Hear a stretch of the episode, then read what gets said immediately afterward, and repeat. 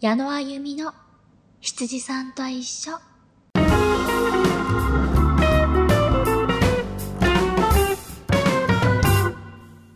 皆さんこんばんは。まあ、ある人はおはようございますかもしれないんですけどね。ええ最近ね、あの、珍しく、まあ珍しくないか。あの、妹から連絡があったんですよ。で、妹今、あのかなり離れるところに暮らしてて、かなりでもないか えっと、関西に暮らしてるんですよね。で、あの今ちょっとね、大変になってるんですけど、あのそのちょっと前、ね、世の中がまだもうちょっと落落ち着いてたぐらいの時に、電話、電話じゃないな、連絡があったんですけど、本当もう、仕事中にね、連絡が入ってたんで、こっちは気づかないじゃないですか。で、しょっちゅうなんですよ。仕事中に連絡来るのが。で、まあそういうね、内容が、まあ、向こうが暇だからっていうので、連絡が来るんですけどね。まあそういう時に限って私は忙しいんですよ。お仕事真っ最中の時に連絡が来るんですよね。で、まあタイミングいつも悪いなってお互い思ってたんですけど、本当この間 思ったのが、あの、いついつ空いてるって言われて、で、あの、その日だけが今忙しくて、その前、前後だと、あの、前日かもしくは後日だったら、まあ、スケジューラーなんとかなるよっていう話をしたんですよ。で、そしたら、本当に姉ちゃんとは全然日にちが合わないって 言われて、で、うん、うん、突然言うからね、って なって、で、か、まあ、久しぶりに、あの、妹の旦那さんの実家がこっちの関東なんで、で、まああの、実家にね、旦那さんと一緒に帰るって話をそういえば聞いたなって思って。で、まあ日程的にそう、その帰ってる日程だったんで、ああ、そういえばこっちに帰ってるんだっけってなってね。で、あの、全然事前に私と会う約束なんか全然してなかったんで、私もそういうスケジュールを開けたりとか何にもしなかったんですよ。で、突然、なんか空いてるって言われてもそんなの難しいじゃないですか。だから、なんかそういうのは前もって言ってくれないと、こっちもスケジュール組めないからって言ったら、いやさ、あの、旦那さんが、こう、いきなり、こうなんか、夕方に、その、出かけるって話だったのに、お昼から出かけるって言ってきて、で、そんなの聞いてないって言って、私はお昼からいなくなるなんて聞いてないってなって、いや、前から言ってたよって話になったって言って。で、なんかおかしいなと思ったんですよ。で、いやでも私も聞いてないから、いつ、いつ開けてって言ってくれたら開けたよって言ったら、違うの。私は、この日は夕方に友達と遊ぶから、突然ね、お昼に、旦那さんがいなくなったってなったら、私、お昼から夕方までどうすればいいの？だから、姉ちゃんが、時間があったら、愛して、相手をしてくれたらいいなって思って連絡したのって言われて、いや、私は都合のいい女か。って言いましたよね。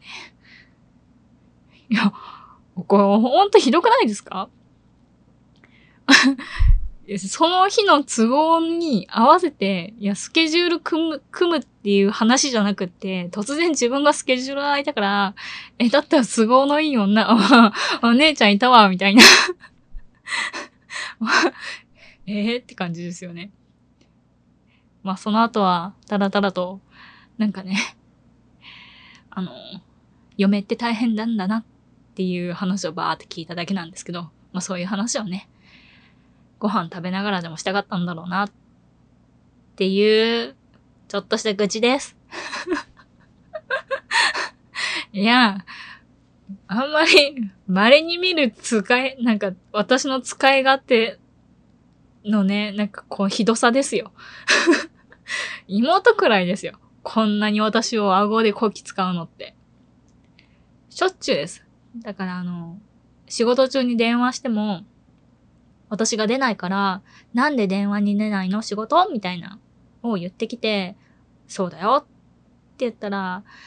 え、私今めちゃめちゃ暇なんだけど、っていう、自分が暇だから私に相手をしろっていうそういう時にしか連絡くれないんですよ ね。このさ、弟にはそんなことないんですよ。多分。いや、知らんけど。ね。いや、でも私の妹にが私に対する、ね、この作用、なんなんだよ。まったく、本当に。こんな風に都合のいいような扱いされたの初めてだわ。って思って、ちょっと、愚痴りたくなりました。はい。えー、それでは えー、27匹目、えー、スタートします。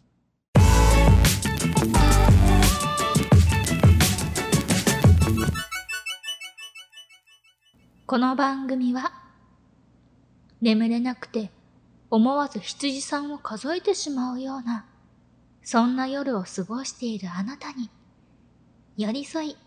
楽しんでもらえるようにという思いでお送りいたします。矢野さんの豆知識。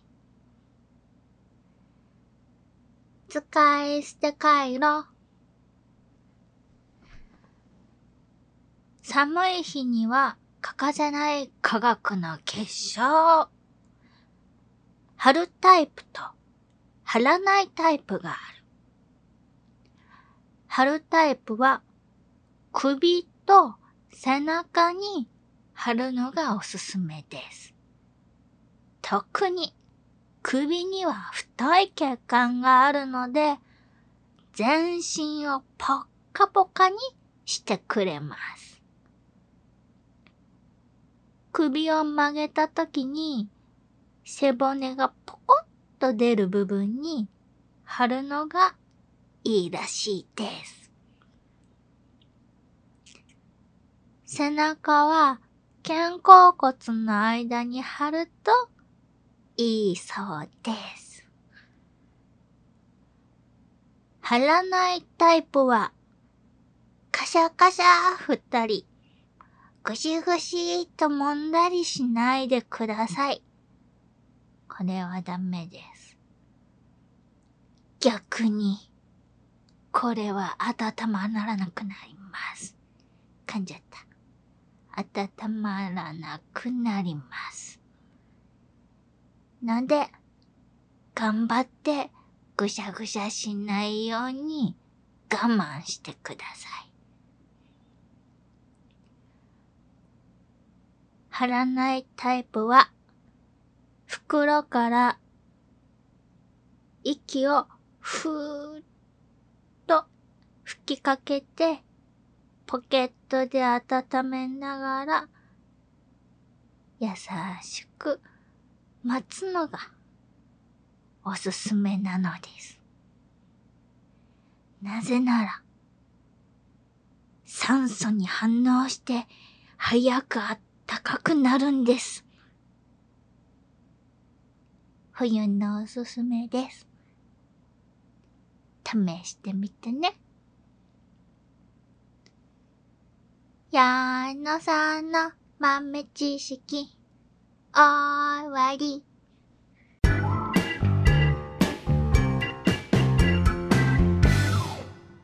ラジオコーナー。羊たちのおしゃべり。はい。えー、今までは羊たちの相談というコーナーにしていたのを、羊たちのおしゃべりという名前にちょっと変えてみようかと思います。まあね、そんなに相談することないと思うしね。ちょっと当分おしゃべりっていうコーナーに変えようかなって思ってます。んで、まあ、いわゆる雑談コーナーみたいな感じですよね。で、えー、っと、まあお便りというよりは、まあプライベートであったことをちょっとお話ししようかなって思うんですけど、まあちょっとね、私の中で、なんかいいことかなっていうのと、なんかこれ微妙だなって思うことがあったんで、ちょっとこれ ちょっとね、ここでね、あのー、お話ししたいなと思ってたんですけどね。まず、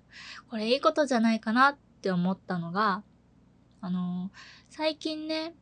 なんかとある、なんか化粧メーカーさんかな？の、なんて言うんですかね、こう、美容の、あの、美容院さんがこう顔をね、マッサージとかしてくれながら、こう、自社製品、すごいいいね、あの、お化粧品とかを、こう、ぬりぬりして、お顔をもうペッカペカに、ツルツルにしてくれるところの体験ができるきっかけが、たまたま機会があったので、そこに行ったんですよ。まあ、家からそんなに離れてなかったんで、もうなんかそのおすすめされた、その翌日にも即決で行ってやってみたんですけどね。もともとそこ、なんて言うんですかね、ちょっと年齢層がちょっと上のマダムたちが使うような あの、場所だったんですけど、まああんまり若い子来ないのかなっていうようなところだったんですけどね。だからその分、あの、店員さんがすごい、こう、なんか、キャッキャしてくれて。で、なんて言うんですかね。こう、ちょっとね、年齢層が高いと、やっぱりお肌の調子とかも、こう、ね、変わってくるじゃないですか。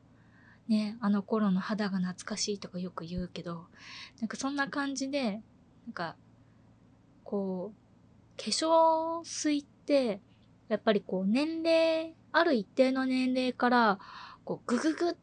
て、こう入ら、入らなくなるわけじゃないけど、なんかなかなか入りにくいような肌質になっちゃうらしくって。ね。だからそういう年齢になっても、こう、なんですかね、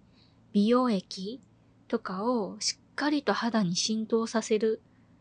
のが、やっぱりこう、年齢によって変えていかなきゃいけないっていうのはやっぱりこう、いろんな化粧品とかテレビでもやってるじゃないですか。そういうことなんだなっていうのをすごく、そこのお店に行った時にこう説明されて、すっごい納得して、あ、そうなんだと思って。で、一番最初にこの肌質を見させてくださいって言われるんですけど、こう、ま、カメラみたいなので、まあ、腕とかでいいんでって言うんで、じゃあはいって言って、腕のね、この内側のすごい皮膚が一番薄そうなところをこうピッて取ってもらったんですけど、なんかまあ自分でもね、こう腕の内側はま白いなって、まあ思うんで、まあそんなにね、肌質は悪くないだろうなと思ってたんですよ。で、まああのー、あの女お店の人が、なんかすごいきめ細かい肌本当はしてるんじゃないかっていう話になって。で、まあ、自分でそんなきめ細かいってイメージ っていうか、まあ実際に自分でやっててもそんな思わないんで、ああ、そうなんですか？みたいな。ま、腕はちょっとまあね、ツルツルしてますけど、顔はね、そんな腕と同じ質感じゃないんですけどね、みたいなので、いや、これは、ひょっとしたらひょっとしますよっていうことで、まああの、腕とね、同じ肌質のはずだっていうことで、こう、いろいろね、こう、顔の洗い方から、まあ、し、こう、施術？言えた？今？施術？を、あの、受けたんですけど、まあ、まずこう、洗顔の、あの、液じゃないな。粉だったな、あれは。こう顔を洗うものからもうお店のもの使われてて、すんごい泡立ててくれて、もう洗面器でグワーってワシャワシャワシャワシャってやるんですけど、やっぱりもう何年もやってるプロだから、もう一瞬で泡立つんですよね。すっごいなーと思いながら。ホイップクリームみたいのを一瞬でできちゃって。で、これ顔にいっぱいつけてくださいって言って。いや、ああ、わかりましたってって、もうすんごいすんごい 顔塗りたくまくりの。で、こすらずにゆっくりゆっくりって言ってぐるぐるぐるぐるやって。で、ああ、すごい、なんかもう、その日もうすっぴんで行ってたんで、あ、すっごい気持ちよかったってなったら、やっぱりお姉さん肌白いですよってまず言われて、で、まあ、光の加減とかあるから、ええー、と思ったんですけど、自分でその白いってあんま思ったことないんで、で、え目が悪いからなんか、え？白いですか？これ白いって言うんですか？私の周りの本当に肌白い人たちって本当に白いんで、自分が本当に白だって本当に思えなくって。で、まあ人に、人とね、比べるとそうなっちゃうんだろうなって思うんですけど、いや、お姉さんは肌白い方です。本当にこれは断言できますってすごいめちゃめちゃいい、あの、お店の人で、その、担当してくださったお姉さんが。で、いやー、これは、私今すごくやりがいを感じています。今日はすごく楽しみですって言ってくださって。で、あ、じゃあすごい、私も楽しみにしてますって言ってなんか、まあ、こうね、あまりこう、打って響くような、ね、こう、何回も重ねていくと、やっぱり、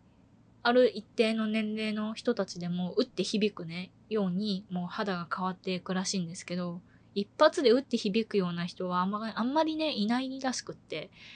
多分若い年代がね、そんなに来なかったのかわかんないんですけど、で、いや、私今日楽しみですわ、みたいな話になって、ね、いや、私もこんなことするのは初めてなんで楽しみですって言って、すっごい本当に高いんですよ。化粧品一本に何万ってするようなところで。で、こうそれをね、体験で、こう、普通だったら、あの、なんですかね、まあ、なんとかコース、なんとかコースってこう、いろんなコースがある、しっかりとしたお値段を払うべきところを、すっごい格安でできる体験コーナーだったんですけど、あの、本当に通常の料金と同じレベルのやってもらっちゃって、で、なんかもうすごい、これすごいいいですよって言って、いや、お姉さん今肌めちゃめちゃツルツルですよって言って、ああ、今すごくもちもちとツルツルを自分で実感してますっていう話をね して、もう二人で盛り上がってたんですけど、いや、すごいですよね。もう全部の顔の汚れ本当に取ってもらっちゃって、でもなんか毛穴っていう毛穴毛穴の汚れも本当になくなるくらい綺麗にしてもらったんですけど、まあ、それ見て、あの、コンタクトとかも全部取らなきゃいけなかったんで、本当に自分の顔がこうぼやけて見えてたんですけど、でもなんか、確かに肌のワントーン上がったなっていうのはわかるぐらいはすごい効果があって、で、やっぱりあのー、お店の担当の方もめちゃめちゃこ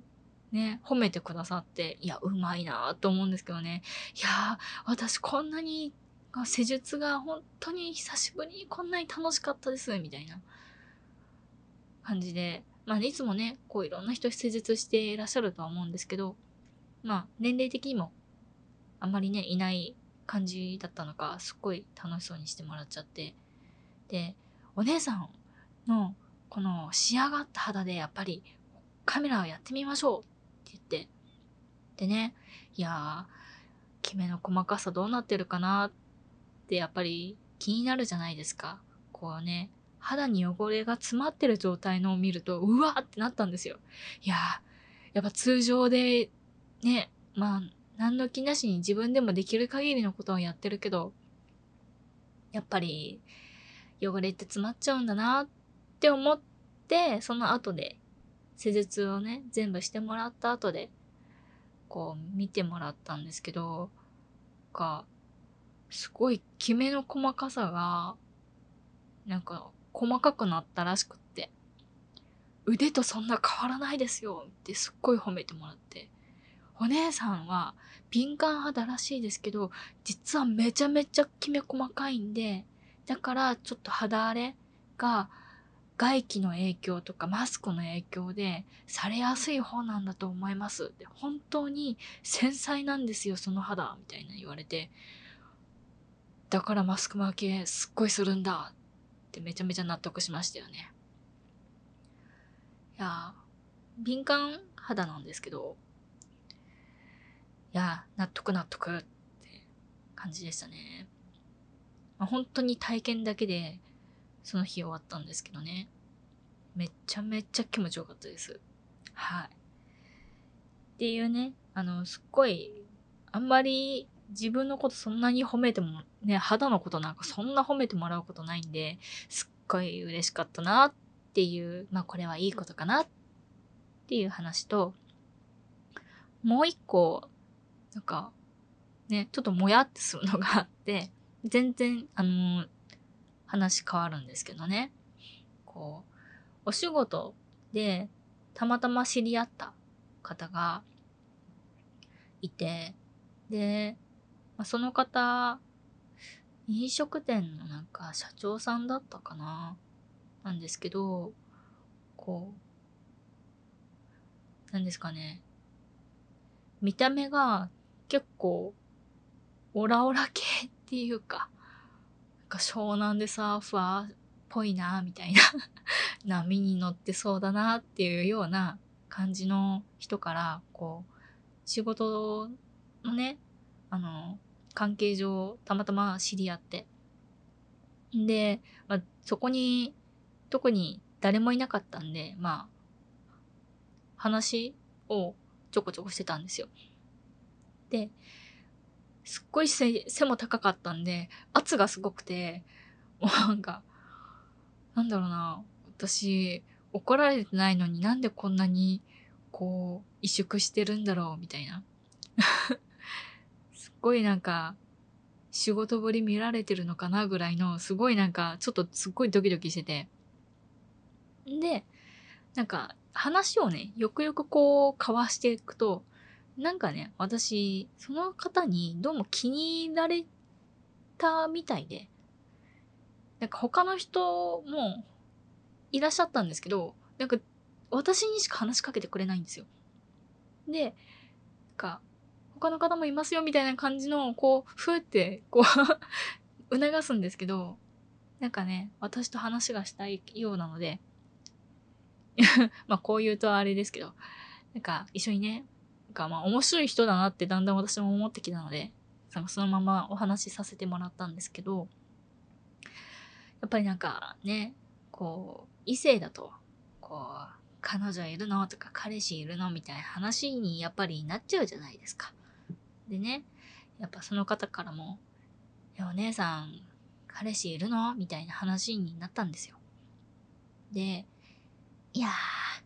ー、ねいたらいいんですけどね、って言って、で、あら、いないの？だって、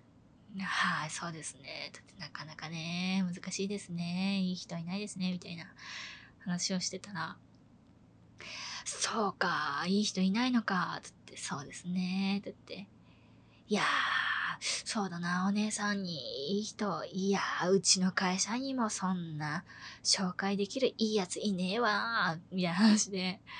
あ、そうなんですか。残念ですね。だって、よかったらまたいい人見つけたら紹介してくださいっていうようなね、冗談を交わしてたら、なんか、お姉さんは、なんかタイプとかないの？って話になって、いや、タイプか、うーんってなったら、なんか突然、いやこう言っちゃあれだけど、君、あれだね。ダメな男が寄ってきそうだね。っ て言われて え？って言って。私、そんなえなんか、なんか寄せつける感じあります？って言って。いやー、なんていうかね、何しても許してくれそうなところがね、なんかね、醸し出されてるって言われて。それなんかいつか言われた？ってすっごいデジャブ感じて、なんかすっごい前に、昔にこう知り合った、こう、友達の女の子に、まだその子友達なんですけどね、その女の子にも、いや、なんか、私だと、一緒にいると、すっごいなんかもう、何でもこう、受け入れてくれるって気がして、なんか何でも話しちゃう、話しちゃうし、話せちゃうっていう話をね、昔したことがあって、それが何年も前なのに、なんかいきなりバーンって思い出して、言われたことある って思って、あ、確かに、それ、聞き覚えが、って言って、あるやろ、あるやろ、関西の人だったんですけど、いやー、お姉さん、そういう感じするわ、って言って、なんかね、優しさっていうかな、言うんかな、みたいな。なんかもうね、何しても許してくれそうな感じするわ、って言われて。へえ、みたいな。絶対そんなこと私しないけど、ね、わかんないな。するオーラが出てんだったら、そっかーってなって。いや、気をつけますって言って、ああ、気をつけなあかんって言って、いい、ダメな男には引っかかっちゃいけんぞみたいなすっごい言われて、で、わかりました、気をつけます っていうね、話で終わったんですけど、いや、でもその話結構前なんですけど、それこそ去年の話なんですけど、ずーっとなんか頭から離れなくって、ね、こんな話、こう誰かにするってこともそんなにするつもりなかったんですけど、なんか突然また思い出しちゃって、ね、この場でね、お話しさせてもらったんですけど、いや、怖いね、本当に。てかそういう人が来ても、わかんないかもしれないから、本当にだからこう、人の意見もちゃんとね、聞き入れなきゃいけないなってすっごい思うんですよね。なんか、声をも、盲目とか言うじゃないですか。だから本当にそんな風になりたくないなって心から思ってて、こう、自分の目線だけだと、こう、側しか見えてない可能性が高いじゃないですか。相手もいいところしか見せないと思うんで。だから、ちゃんとね、こう、いろんな人の話が聞けたらいいなって思うんですけど、まあそういう人がね、いたらいいんですけどね。ね。がこう、あいつはやばいって話を、まあ、聞こえたら、まあ、やばい人とそんな付き合うつもりないけど、なんか、ちょっと気にした方がいいよとか、そういう人を好きになってしまったら、ね、盲目にならずに、ちゃんと相手の話を聞かなきゃなってすっごい、なんか思っちゃって、もしかしたらダメなね、人に自分が育てちゃうかもしれないし、もともと普通だったのに、そうや、なったらね、嫌だし、え、ね。いや、自立してる人がね、一番いいんですよ。ね。お互いに。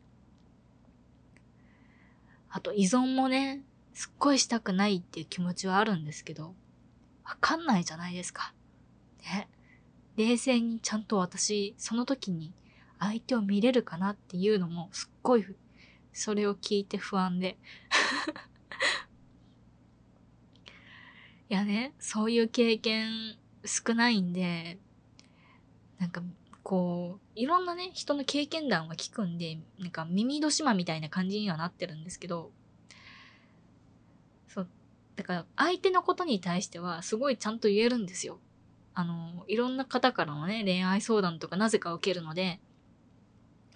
なんで、まあそういうね、いろんな恋愛のね、こう、俯瞰っていうか第三者の目からこういろいろ見てて、あ、こういうこともあるんだなとか、あ、こういう人もいるんだなとか、あ、こういう場合ってこうされたら、こういう風に喧嘩になっちゃうんだとかいうのは分かってるんですけど、いざ自分の立場になったら、ね、ちゃんとそれ参考にできるかってね、また別な話じゃないですか。だから、いや、ダメな男が寄ってこないように、すんごい気をつけなきゃなって思いました。だって、前も言われたんだもん。なんで？別に、うーん。なんか、いろんな人のいいところ見つけるのは確かに得意なんですけど、その分ね、見えてないとこもあんのかなってすごい思いましたね。女の子から何でも許してくれそうって思、思うみたいな。何でも許してくれそうに見えるって言われた時にもすごい、ああ、そんな風に見えてるんだしか思わなかったけど、男の人に言われると、ちょっとね、危機感覚えますよね。やばい。ね。いや、なんだろう、結婚願望なくはないので、ね、変な人に引っかかりたくない。から、いろんな人の話、ちゃんと聞こうって、ちょっと改めて思った話をちょっとしました。いや、怖いよね。全然そんな人いないけど、今。将来が不安。はい。ってことで、えー、ラジオコーナー、羊たちのおしゃべりでした。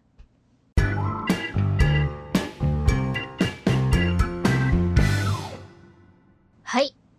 えー、27匹目。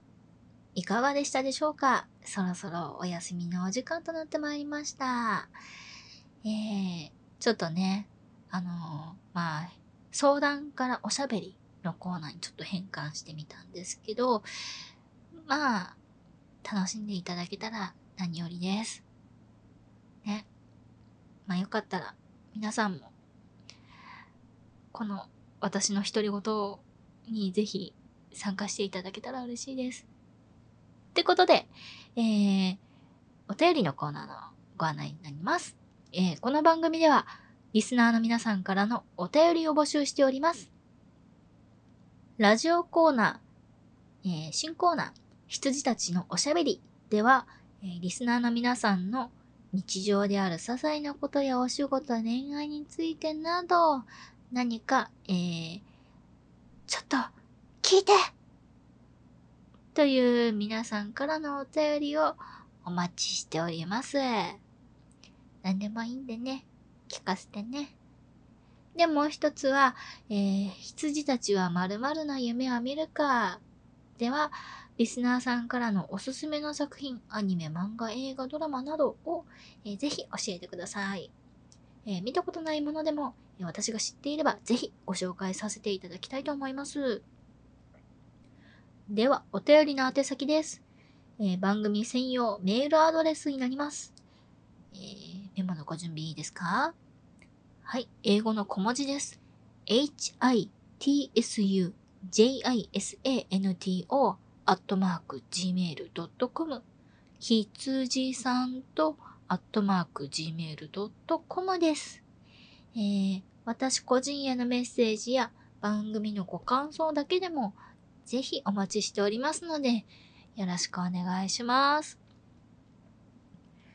えー、それではね、えー、次回も、えー、同じ来週この時間にお送りできればと思っておりますので、よかったら聞いてください。また、えー、聞き逃しても、えー、今までの過去のアーカイブ全部揃ってるんで、よかったら、